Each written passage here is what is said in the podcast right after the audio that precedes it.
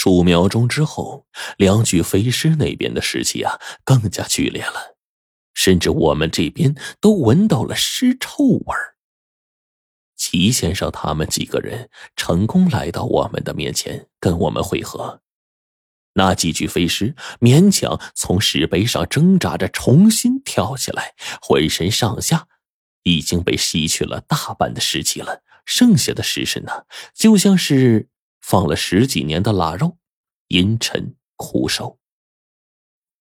两具飞尸几乎是逃离般的从洞中出去了。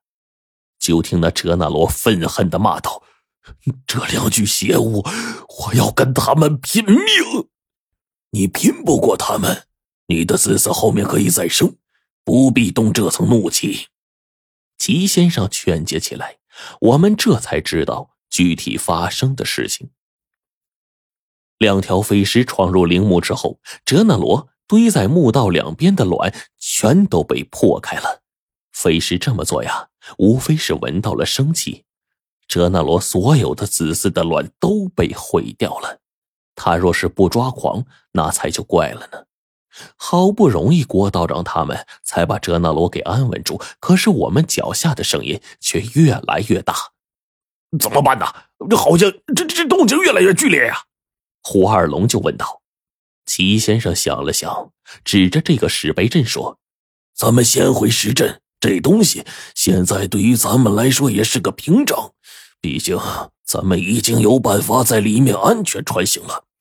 倘若地下冒出个什么怪物，我料想啊，他们也不如这飞尸。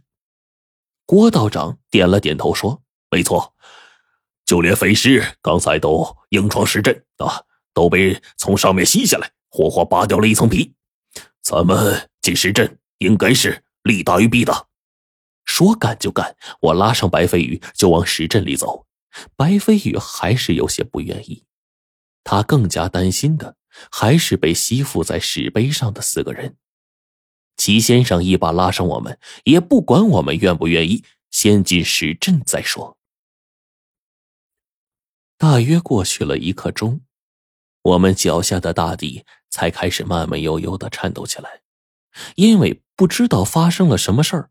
我们就慢吞吞的蹲下来，然后等着查看周围的情况。我也蹲在一边呢，一动不动。因为现在虽然是找到了一条固定通道，可以穿行在这石阵当中，但是一旦踏错一步，后果不堪设想啊！也就在这个时候，突然地面上的木砖竟然被轻轻拱起来了，一个庞大的怪物从地底上钻出来了。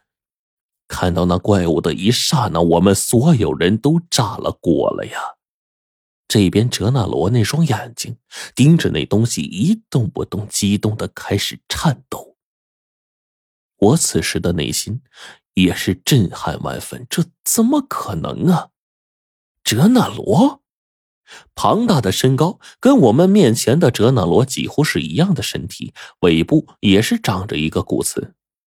这些从地底下冒出来的家伙，竟然也是哲那罗，只不过，他们似乎啊是长期潜伏在地下的，大概因为这个原因，他们身上的颜色更加的深沉，不像我们旁边的这个哲那罗，鳞甲上闪着光彩。我心说，这些家伙突然上来想干嘛呀？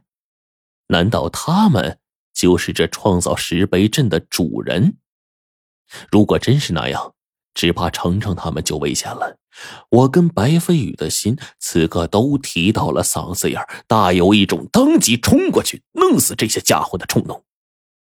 但是我再回头看那个哲那罗，仿佛他从来没见过这些家伙。从他激动的表情就能看得出来，他从来没见过这些家伙，甚至根本不知道这些同类就藏在地底下。也就在这个时候，那些哲那罗就上来了，注意到了被吸附在石碑上的四个人。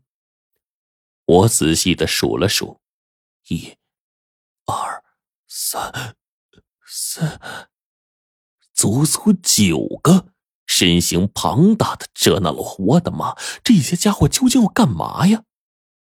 也就在这个时候，那些哲那罗仔细看了看最近的那个队员，然后似乎说着一些我们听不懂的话。他们似乎在争辩着。有一个哲那罗呀，很是犹豫，他无奈的拿起了刀子，然后看了看那个队员。可是他脸上的不忍之色告诉我，他们并不准备杀了我们的队员，这才让我们呢感到了一些放松。哲那罗看着四个被困在石碑上的人，竟然开始商量起来。他们竟然心生恻隐，从身上拿出一块竹筒，里面白花花的，就跟牛奶一样的东西啊，轻轻的被灌进了白程程四个人的嘴中。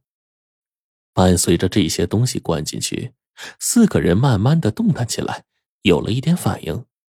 只是白程程啊，毕竟是女生。体力流失的最快，现在更是柔弱呢。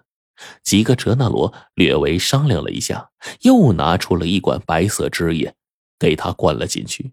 这个时候，白程程逐渐恢复着，竟然睁开了眼睛。几个哲那罗呢，面带喜色，又聚在了一起，好像在商量着什么。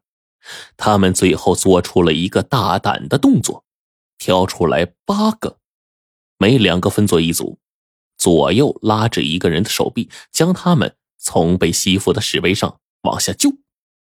我们一见这些哲那罗呀，满脸善意，正要提醒他们可能有古怪，这些哲那罗已经是行动了。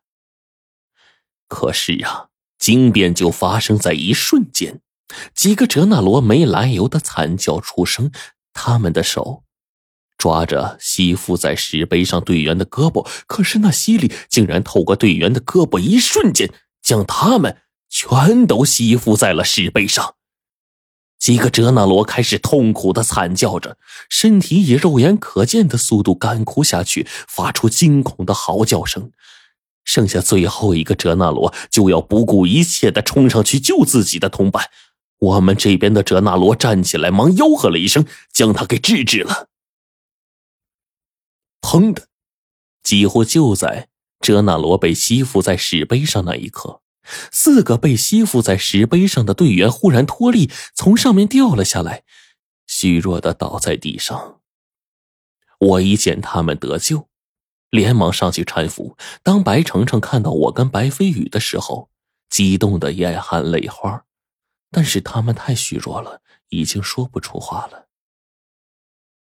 那个白衣女鬼说的没错，我们要是晚来一步，就全都完了。白程程他们四个队员要是再饿上个半天，那只怕真就到了弥留之际，即将要饿死了。那个眼睁睁看着失去了八个同伴的哲那罗，痛苦的嚎叫起来。我们这边的哲那罗忙去安慰他。两个家伙用我们听不懂的语言开始交流。良久，我们这边的哲那罗走过来，说他跟对方交谈，大概知道他们的情况了。那个哲那罗呢，叫大友，啊，我们这才想起来忘问人家名字了。他这个时候笑了笑说：“嗨，呃，我呀是明朝的时候被抓进来修墓的工匠，那会儿啊。”我们这平头百姓哪有什么名号啊？他们都叫我王狗子。狗子叔就把那个哲那罗慢慢扶起来。此刻，那八个为了救我们队员已经被吸干的哲那罗惨死在上面，至死尸骨还被吸附着呢。白程程他们刚喝了点我们喂的水，就昏死过去了，陷入沉睡了。那个叫大友的哲那罗对狗子叔说了一句话，狗子叔点了点头，对我们说：“他请我们先去他们的巢穴落脚，你们看呢？